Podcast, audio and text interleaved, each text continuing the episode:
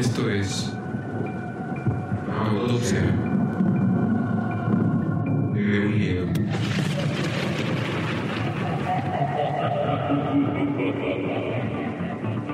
El podcast en donde se hablará de aquello a lo que más le tememos. Prepárate. Historias, leyendas, sucesos insólitos. Aquí se hablará de todo.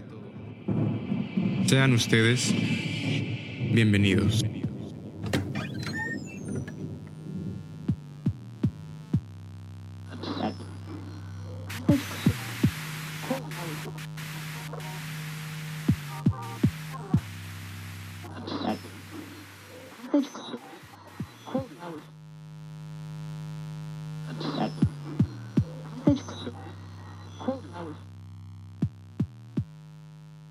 Escuchas, muy buenas noches, sean bienvenidas y bienvenidos a este, su podcast favorito de terror, Autopsia de un Miedo.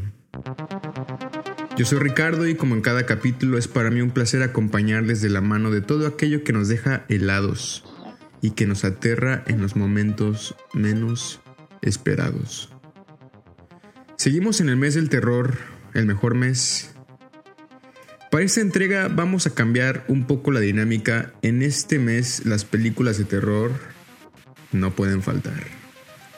Si bien es común que se estrenen filmes de terror en gran cantidad, realmente no todos son muy recomendados, pero escuchas, hay películas de terror muy buenas y en este podcast no podíamos dejar de nombrar algunas de ellas en este mes.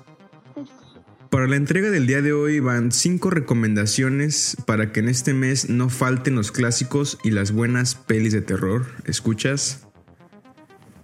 Y bueno, sin nada, es el momento de ir por una tacita de café, té o su bebida favorita. Aquí no se juzga. Pónganse cómodos, apaguen las luces, audífonos a los oídos, relájense y vamos a comenzar.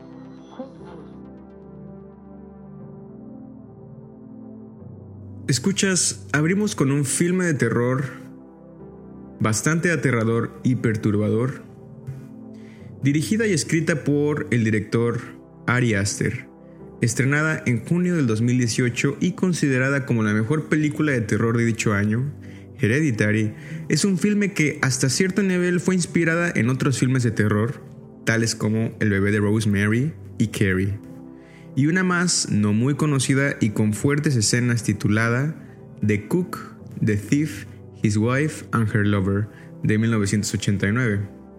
Ahora, spoiler alert, escuchas, si no han visto Hereditary les recomiendo solamente adelantar este capítulo dos minutitos y seguir con las recomendaciones, pero véanla ya. Durante la película se habla de un culto que adora a una deidad conocida como Rey Paimon se trata de uno de los devotos más obedientes de Lucifer.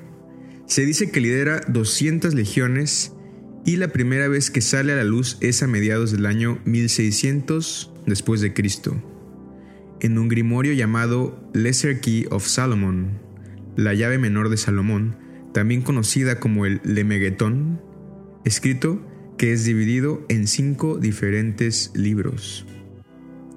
Del mismo director y siguiendo la misma calidad está la película Midsommar. Y esta simplemente escuchas se las paso como un pilón.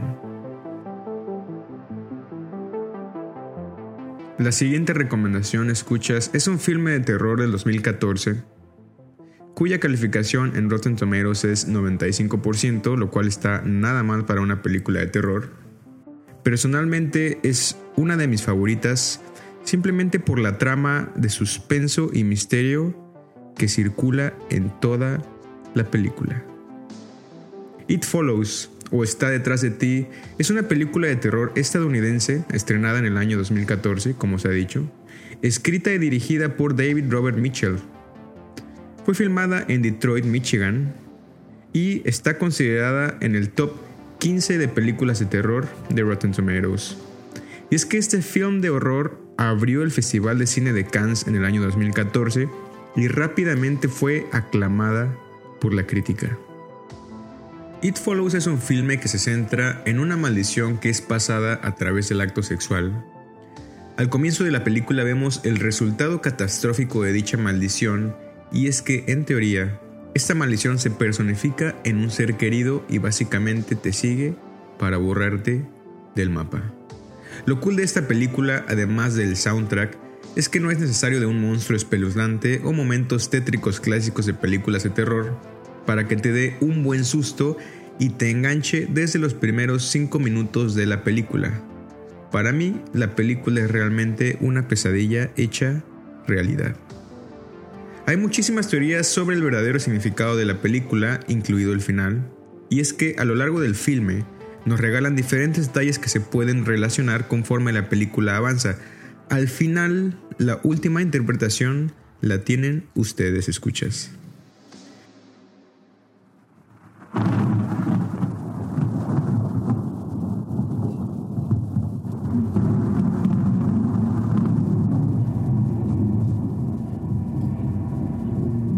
Personalmente me declaro un fan de las películas que fueron hechas en los 70s y 80s más o menos.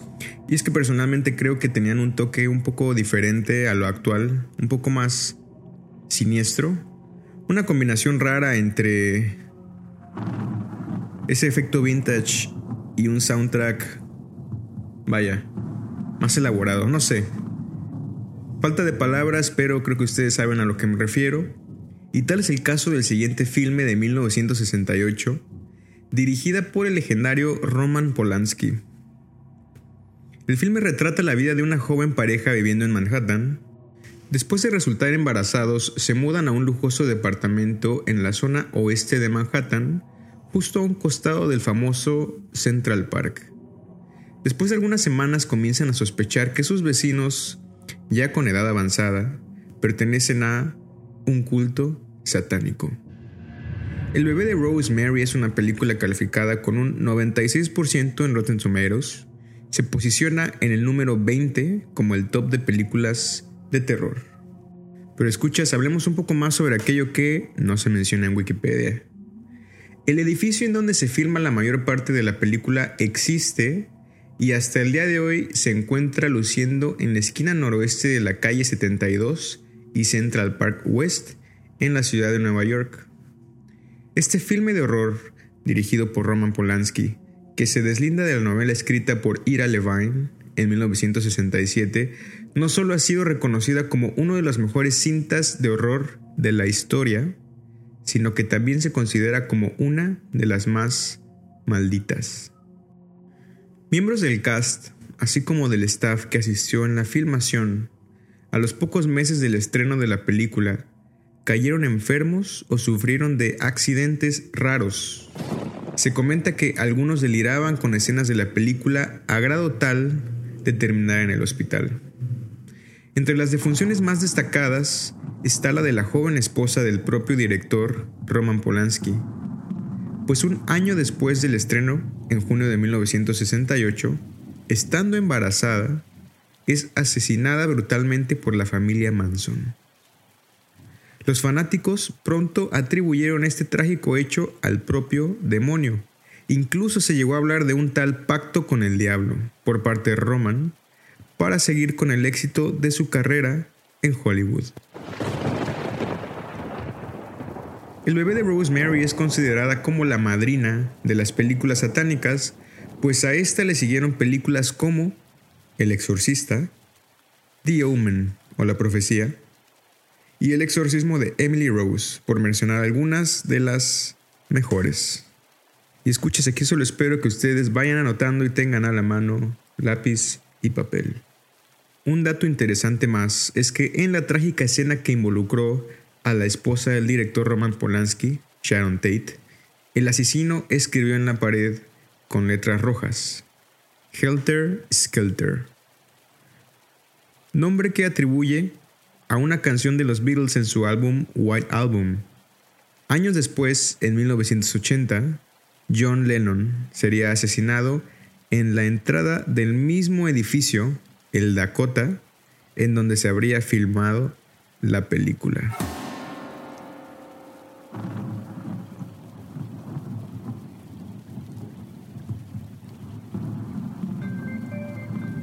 La siguiente película no necesita introducción y es que desde su estreno quizás ha sido la película de terror más emblemática de todos los tiempos. Estrenándose en el medio de una ola de misticismo y auge de la tabla Ouija, El exorcista, basada en la novela de Peter Blatty, sigue la posesión demoníaca de una niña de 12 años, Regan, y el intento de su madre por salvarla a través de un exorcismo conducido por dos padres católicos. El Exorcista, filme que se estrena en diciembre de 1973, no solo es considerada la película más aterradora de todos los tiempos, y un clásico de terror, por supuesto, sino que es un filme al cual circulan series de acontecimientos macabros, desde incendios en el set hasta muertes inexplicables. Y aquí escuchas con esta película, el terror no solo se quedó en la pantalla grande.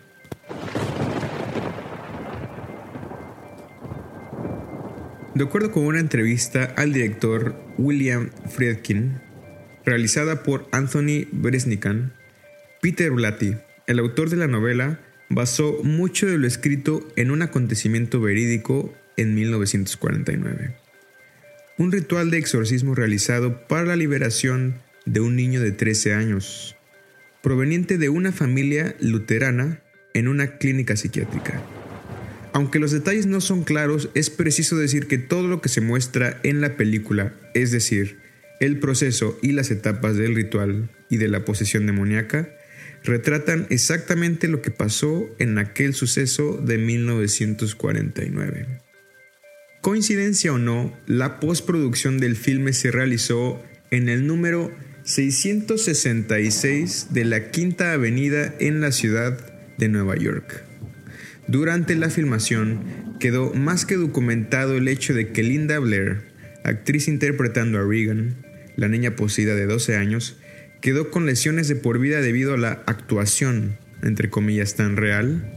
Y no solo ella, sino que la actriz Ellen Burstyn, quien juega el papel de la mamá de Reagan, tendría exactamente el mismo destino.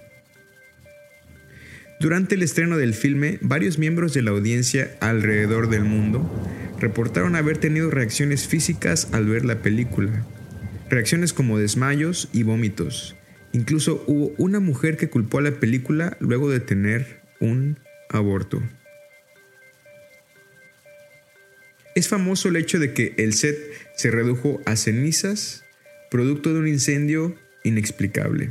Sin embargo, importante resaltar el hecho de que el cuarto de Regan, lugar que vivió toda la posesión de la niña, fue el único lugar del set que quedó sin un solo rasguño. Durante la filmación, el actor Jason Miller, que interpretaría al padre Carras, famosísimo, fue abordado en la calle por un padre verdadero, quien, sin saber de la filmación de El Exorcista, le extendió una medalla bendecida acompañada de las siguientes palabras. Revela al diablo, pues es un mentiroso. Buscará venganza contra ti o incluso intentará detener lo que estás tratando de hacer en fe de desenmascararlo.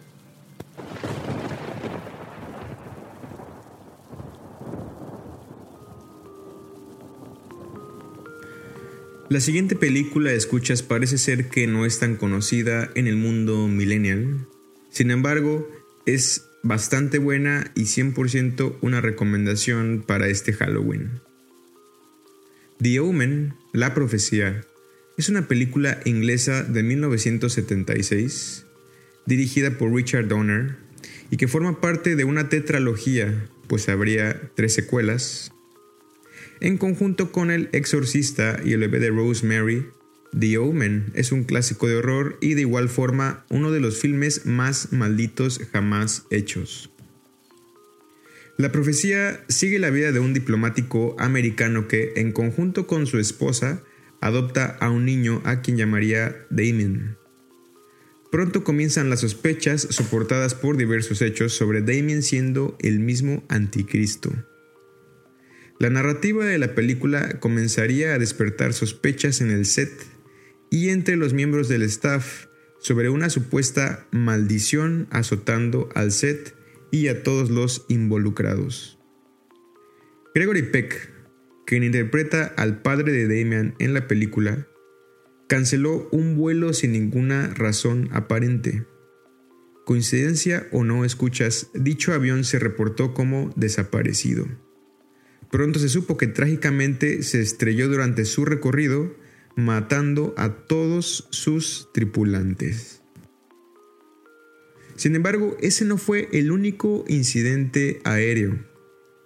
Dadas las necesidades de la producción, se rentó un avión privado y en una entrevista el director Richard Donner menciona las siguientes palabras describiendo el tan macabro suceso.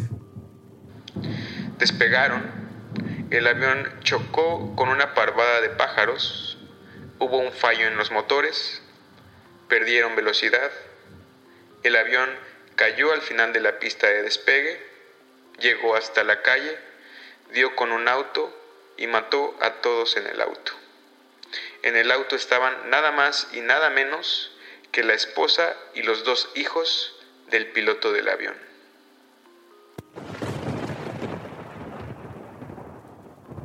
Eventos extrañamente raros y desconcertantes circulan al filme.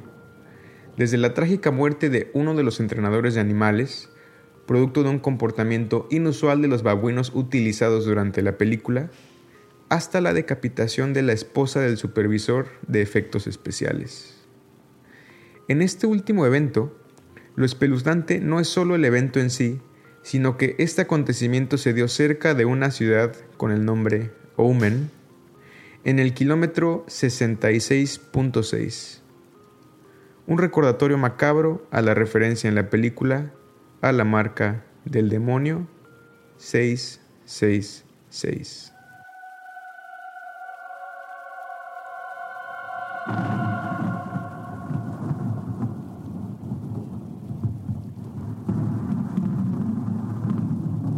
Escuchas, con The Omen cerramos las cinco recomendaciones de pelis de terror para este Halloween. Sin embargo, cinco son muy pocos y hay un montón de pelis de terror muy buenas que se tienen que ver para su maratón de Halloween. Entonces vamos con una más. La siguiente es una película de habla hispana dirigida por Paco Plaza y estrenada en el año 2017.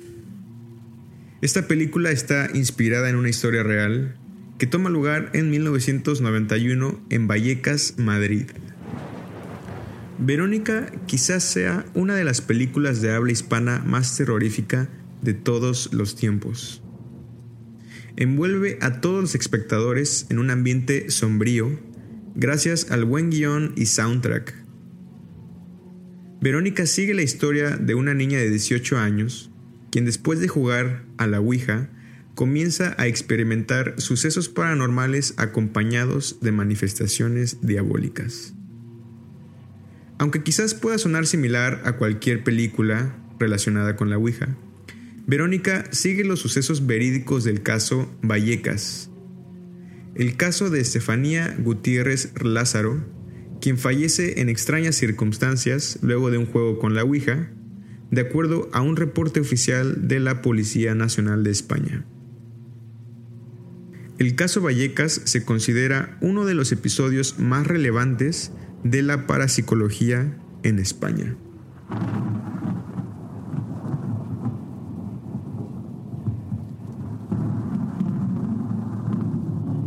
Escuchas, vamos con una siguiente recomendación. El siguiente filme de terror y última recomendación de esta noche. En un estudio realizado por Broadband Choices en el 2020 y 2021, fue catalogada como la película más aterradora de entre todas aquellas analizadas, incluyendo películas como Insidious, The Conjuring, It Follows, Hereditary, A Quiet Place 2, entre otras. Y solo como nota escuchas, todas las mencionadas estuvieron solo por detrás de la película que está por destaparse. Importante comentar que el estudio involucró a más de 50 personas quienes estuvieron expuestas a 120 horas de películas de terror. Qué bonito. A cada una de ellas se les monitoreó el ritmo cardíaco en todo momento y fue así que se obtuvo el escalofriante resultado.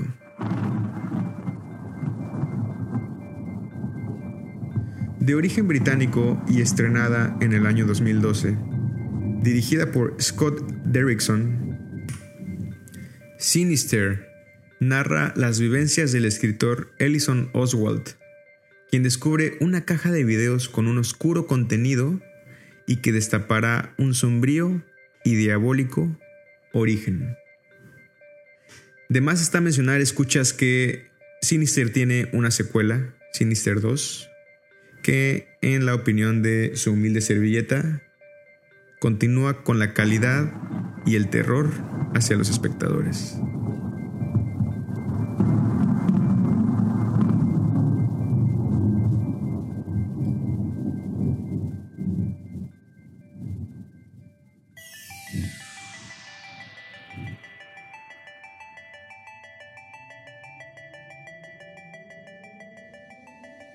Escuchas, con Sinister cerramos las recomendaciones de esta noche.